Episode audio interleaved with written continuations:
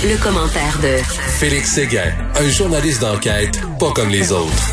Écoute, Félix, euh, l'ancien maire Coder se mêle encore de F1. Ben oui, hein, il fait jouer ses contacts, le bon Denis, euh, à la Formule 1. Il a appelé les dirigeants euh, du circuit de Formule 1 à la demande de qui? De Pierre Fitzgibbon, ministre de l'économie, mon excellent collègue Alexandre euh, Robillard ce matin, et, moi-même, ton humble serviteur, mon, mon bon Richard, que nous signons ce texte-là dans le journal de Montréal. et ce qui, ce qui est arrivé, en fait, bon, tu te rappelles, le Grand Prix, la poursuite du Grand Prix était en danger à Montréal en raison de son annulation pour des raisons euh, sanitaires. Finalement, bon, tout ça s'est réglé. voici ce qui s'est passé justement pour que ça se règle. Il semble que Denis Coderre est personnellement intervenu auprès des grands euh, grands bons de la Formule 1 pour euh, que le renouvellement de l'entente entre le Grand Prix du Canada et les promoteurs soit signé. Euh, on sait que le dernier mandat de Coder à la mairie de Montréal, ça s'est conclu sur un fiasco dans le monde de l'automobile. L'organisation du fameux Grand Prix de Formule électrique.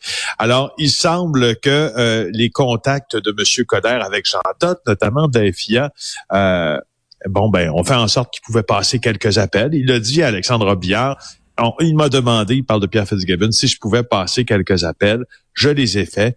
Les messages ont été passés. Donc, il a parlé à Jean Todt de la Fédération internationale d'automobile. Il a joint euh, les gens qui sont pas loin de euh, Stefano Domenicali, qui est lui le président chef de direction euh, de la Formule 1, qui détient tous les droits de tous les championnats de Formule 1. Et il semble que ça se soit limité à ça, mais on reconnaît ici un peu, encore une fois, le style Coder. Mais Félix, Félix, si ils ont reconduit encore pour plusieurs années euh, la F1 à Montréal, c'est-tu à cause des appels de Denis Coderre ou à cause du chèque de 51 millions de dollars qu'on a envoyé à F1? Ben, écoute, on a, donné ben, beaucoup de millions de dollars pour reconduire ce contrat-là. Là. Oui, oui, c'est ça. Il y a, je veux dire, puis de toute façon, c'est pas, c'est pas, pas Denis Coderre qui a regardé dans sa, poche arrière puis il a dit boum, on va sortir ça. Il s'est même pas impliqué, il semble, dans les, négociations formelles euh, qui ont été menées entre la Formule 1 et Monsieur Fitzgibbon. D'ailleurs, il a dit que Monsieur Fitzgibbon avait très bien négocié. Euh, et, tu te rappelles, hein, ça va suivre Monsieur Coderre, ça, son implication dans le monde euh, automobile, parce que assez récemment, il a travaillé. Oublie pas qu'il a travaillé pour la FIA. Euh, il était, euh, il était en charge après sa défaite euh, électorale d'un mandat avec la FIA pour promouvoir l'électrification des transports. sauf que là, il ne travaille plus pour la FIA, il n'a eu qu'un mandat, mais il a quand même des liens, rappelons-le, là, avec le monde de l'automobile, Monsieur Coder. Merci beaucoup et ça coûte cher d'être un héros.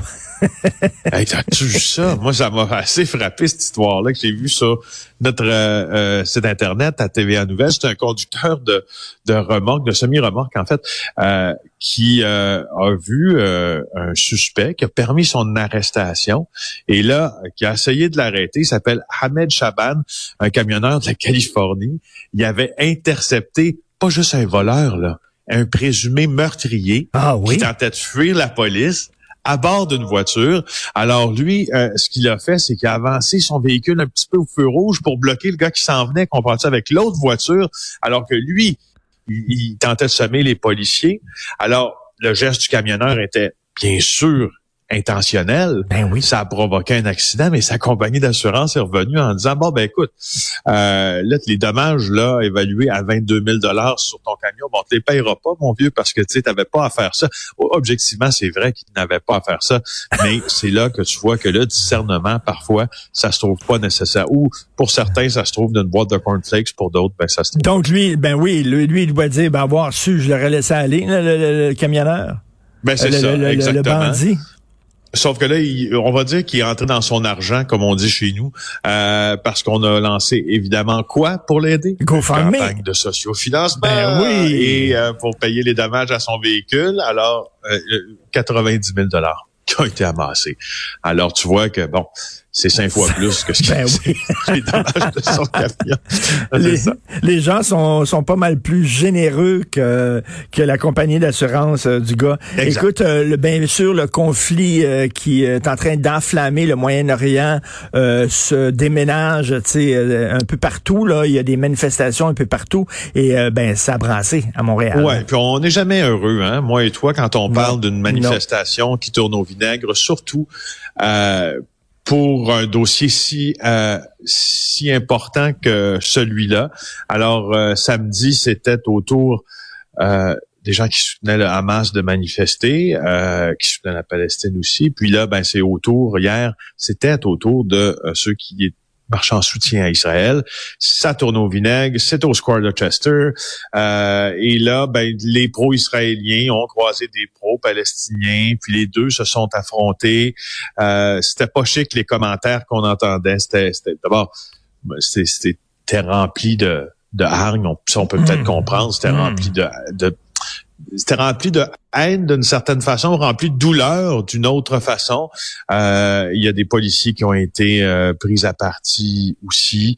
Alors, euh, il y a un manifestant pro-palestinien qui aurait tenté de poivrer les manifestants en soutien à Israël. On l'a menotté.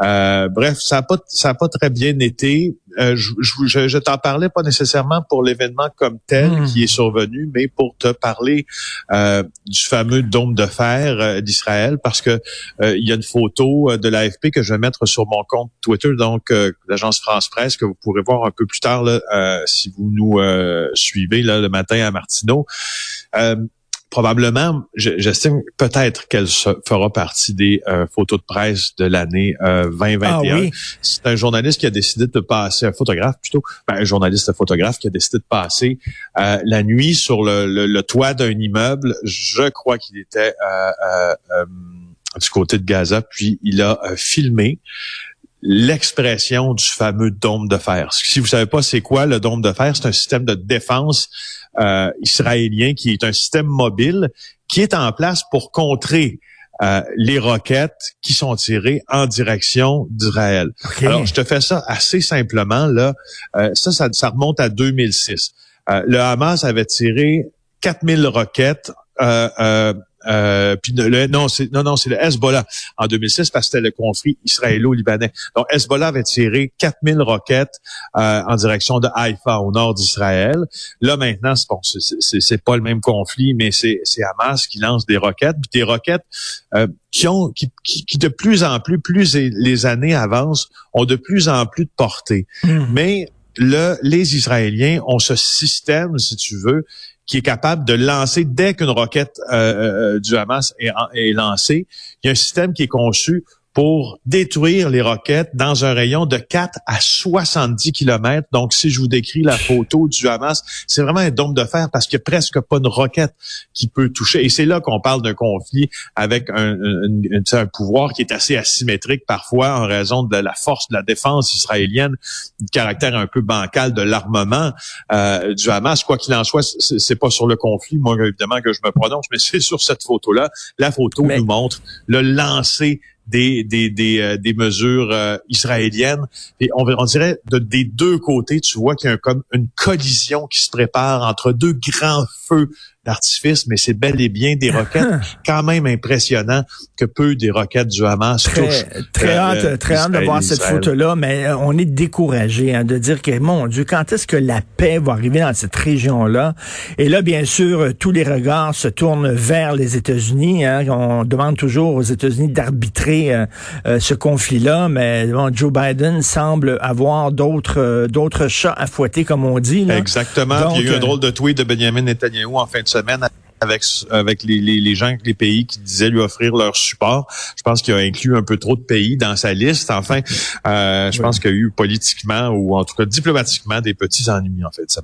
En tout cas, c'est vraiment décourageant et c'est absolument tragique ce qui se passe là. Il va falloir que les deux côtés euh, que respirent un peu par le nez parce que c'est épouvantable ce qui se passe. Merci beaucoup, Félix Séguin. On se reparle demain dans la journée Félix Séguin du bureau d'enquête.